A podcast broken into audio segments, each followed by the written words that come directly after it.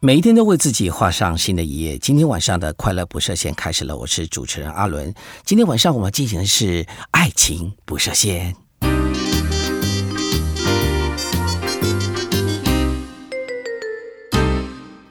是的，今天我们的爱情不设限呢，我们要访问到的就是来自社团法人台湾同志咨询热线协会的秘书长奥利维。今天他来跟我们谈谈关于不同性别的啊爱情的模式。今天我们这次呢，我们要来谈什么样子的呃特殊的让我们不了解的爱情模式呢？啊，阿伦好，听众朋友大家好。是的，那我我们今天来谈的是跨性别这个主题。是的，啊，那么跨性别这个主题啊，牵涉很广嘛，哈。呃，之前我们已经聊过关于跨性别的种种的议题。那今天的跨性别里面，是不是有更深刻的不同的解释呢？嗯，那我们过去比较会说，呃，跨性别。比较常听到可能会是像变性或者是扮装这样子的名词，对。但其实还是有很多跨性别，它是处在，并不是说一定要变性或是一定要扮装，它可能就是处在一个呃男跟女之间比较模糊的的阶段，这样。是是是是的，我想聊聊哈，呃，关于这个跨性别里面呢，有很多细微的部分，包括跨性别的人本身他如如何去适应社会环境的不同，然后他如何改造他自己。我觉得里面有好多专业，包括。哎，他如何化妆，如何打扮？如果我是男生，我变成想变成女生，其实有很多东西是我不懂的。我觉得有的时候，呃，我们经过这样的事情的时候，我会发现，有的时候觉得做女生好累啊！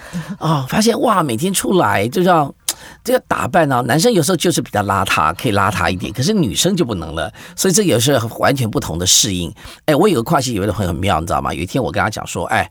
我，但是我他虽然现在是跨性别了，可我还是说，哎，兄弟啊，你脚病好。对，然后我就说，哦，他就会开玩笑说，哦，我知道了，那他很可爱的，然后就会，我因为我们很熟，所以有时候讲说。你的脚又打开了，我觉得这很有趣的事情啊！我觉得每个人来到世界上都像一个天使一样，他有不同的使命。那尤其是呃，跟我们很不一样的一些很有趣的朋友们。那这些有趣的朋友们，包括像跨性别的朋友们啊。那我想今天请我们的社长法人台湾同志这个咨询热线协会的呃秘书长奥利维来聊聊呃关于跨性别里面有很多方方面面我们不了解的地方。嗯，那跨性别朋友，我觉得他们在呃呃开始转换自己性别之后，其实有很多的的呃小小小小小困扰，小困扰，对，真的是困扰，包括脚要病好吗？对，因为我们这个社会真的对于男女有好多的嗯刻板印象，刻板印象，对，没错，很多的这种规范，比如说。有人会就说，哎，女生要会，比如说会下厨啊，要温柔婉约啊。那男生坐姿要做好啊，对，坐姿，对，对，各种各种的那个规范这样子。是。那这个部分，我觉得，呃，跨性别朋友一方面也在学习怎么符合这个刻板印象，但其实也有一些人一方面也在试着就是松动或是挑战这个刻板印象。对，所以，呃，当然他们。我知道很多人会在这种时候就会想要学着穿女装，或者是学着呃头发要留的够长，或者是要怎么样遮自己的各种。因为男女他们其实，在骨骼上或者是在一些特征上面都会有一些差异，比如说呃如何让自己的胸部比较明显一点，如何让自己的腿看起来更。匀称一点，就是比如说脚毛要除掉，那如何使用荷尔蒙？对，像像这样子的，像荷尔蒙的使用，它也可以就是改变一些脂肪、肌肉的分布。对，像这样子，我觉得可以让达成他们更男性化或女性化的样貌，外貌上就会更。呃，符合自己想要的样子，但其实有一些朋友，他们也在这个跨越，可能跨越的初期，他们会希望自己更符合那个刻板印象。可是有一些人可能跨到一个阶段之后，他的自信心比较比较够了，足够了，是他就可以比较不依赖这个刻板印象，也能够自在的做自己。我有朋友那个跨性别的朋友，他可能后来觉得。装扮太麻烦了，他就做他自己，就是他也没有刻意再去弄得更女性化、更更自在。对，那因为说实在，有时候有些女生，我们讲我们身边所有女性比较熟的女性朋友们，她们基本上穿牛仔裤的时候坐姿也不见得很耀眼、很优雅，就很自在。对啊，有时候不用刻意说女生女生一定要怎么样。所以我觉得跨性别的朋友，可能她必须要也走出一个迷思，就是女生一定要怎么样嘛？对，其实这个时候，这个他们要学习的地方就更广泛一点了，不是？对，就。嗯，即使是女生也有各种样子嘛，并不是所有的女生都是啊。像我自己也是短发，然后 然后其实也是有点粗鲁的，老实讲。对，所以我们也会跟跨性别朋友说，就是呃，最终就是要找到自己最自在的样子。你在跨性别的过程，也是在找自己最自在的样子，不用一定要刻意去符合一个呃刻板印象。对，那我们就有听过有个妈妈就说，她可以接受自己的孩子从男跨成女，但是她没有办法接受她的。跨成女之后太过娇滴滴，太过 就是他没有办法，嗯，比比如说蟑蟑螂出现，他就要跑掉，或者是妆感非常的浓，对，那他觉得这。这个妈妈她说她自己当女生都是大拉拉的女生，为什么自己的小孩？哎，这是很重要的迷思，就是说我们就算是跨性别，那我们一定要变成什么样的人？对，就就要，就坦白讲，有些跨性别的朋友们，他的装扮为什么觉得更女人，比女人更女人？就是因为他有一些那种补偿心态，是吗？我觉得比较是说，呃，这个社会的对于男跟女的的。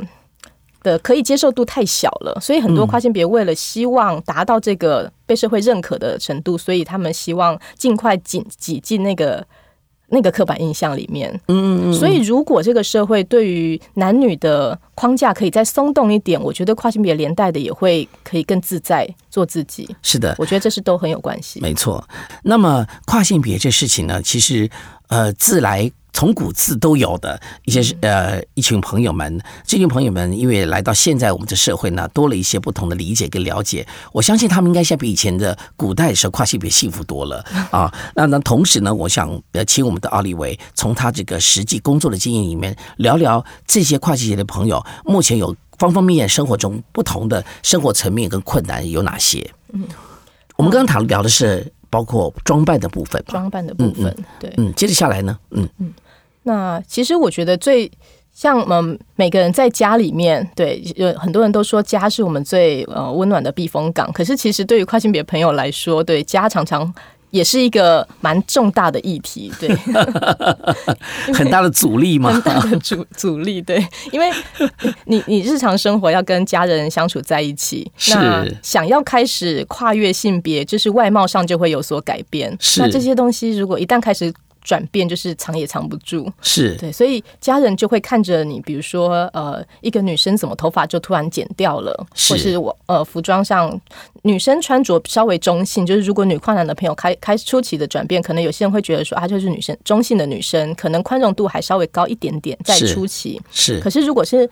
男跨女要开始转变外表，头发开始留长，我觉得这时候的阻力就已经已经大的不可思议了，很明显，很明显，因为对我们现现现这个年代想说，哎，头发留长是不是没有那么难？可是没有，就是我们看到很多呃跨性别朋友在描述，就是大家可以想象自己的呃亲人，如果男生头发开始留长，我觉得家人一定就会。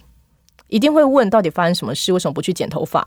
嗯嗯嗯，没错，这样子很没有精神啊，这样不好看啊。然后 甚至甚至我们就会听过说，有些人会被家人指责说：“哎，你这样像变态。”对，那他心里就会很难过，因为家人这样子讲自己。对，那更不用说，如果他开始要穿女装，男生如果要穿，哇，那个字字起大了。哇，对他根本就是无法从家里走出门，他必须要。衣服要藏在别地方，他可能要到别地方去换装，这样子，或带在身上，在哪里换，对不对？对。然后，如果这些衣服又刚好被家人搜到了，就是哦，帮忙整理房间。就我们家人很爱去帮小孩整理房间，对，就是没有这，就是对，就是不小心又翻到了。那我觉得那个一番波折或是一般吵架，就是一定会不可避免。那个过程坦白讲一点都不好笑，绝对不会像阿伦刚刚笑的那么开心的。这是对，就是很煎熬的事情。是的，这其实呃，跨性别其实我们讲来讲去，就是从我们的这个莫衷一是的一些错误的想法之外呢，这群这群朋友们其实非常值得我们去关心跟呃接受的朋友们啊。所以你同时期的呃非常关注来了解这方跨性别的朋友，呃，当初为什么会选择一个这个这个议题成为你的主要的？呃，关心的朋友呢？哦，我自己呃，其实我我曾经跟跨性别朋友交往过，嗯嗯，对。那呃，我自己在接触热线、接触同志议题的时候，其实我当时就跟呃一个跨性别，他是男跨女的朋友交往，对。那跟他交往的同时，我就理解到说，哦，原来真的。呃，资源非常非常的缺乏，是对他想要在网络上搜寻相关的的资源，其实都非常的隐秘，也很小众。那想要在市面上，不是市面上，就是 社群内要 接触到其他的跨性别朋友，是对。但当然，北部台北地区会资源比较多一点，可能中南部地区就真的比较没有资源。是，这是一个。那如果他想要在生活中呃出柜。啊，其实支持上就更少了，嗯嗯，那跟家庭的冲突又很大，所以我在经历过这些，就是陪着他一起经历过这些之后，我在。在同志咨询热线里面的工作，我就觉得，嗯，一定一定要在锁定这群朋友们，锁定这群朋友，提供更多的支持跟支援，这样子。是的，所以这样的过程里面，其实你有发现最严重的问题是哪里呢？是这些朋友有哪些部分是觉得现在目前是有非常大的压力存在的？我觉得都是问题。怎么说呢？家庭就是刚刚提到，家庭其实就是一个非常大的冲突来源，大部分对。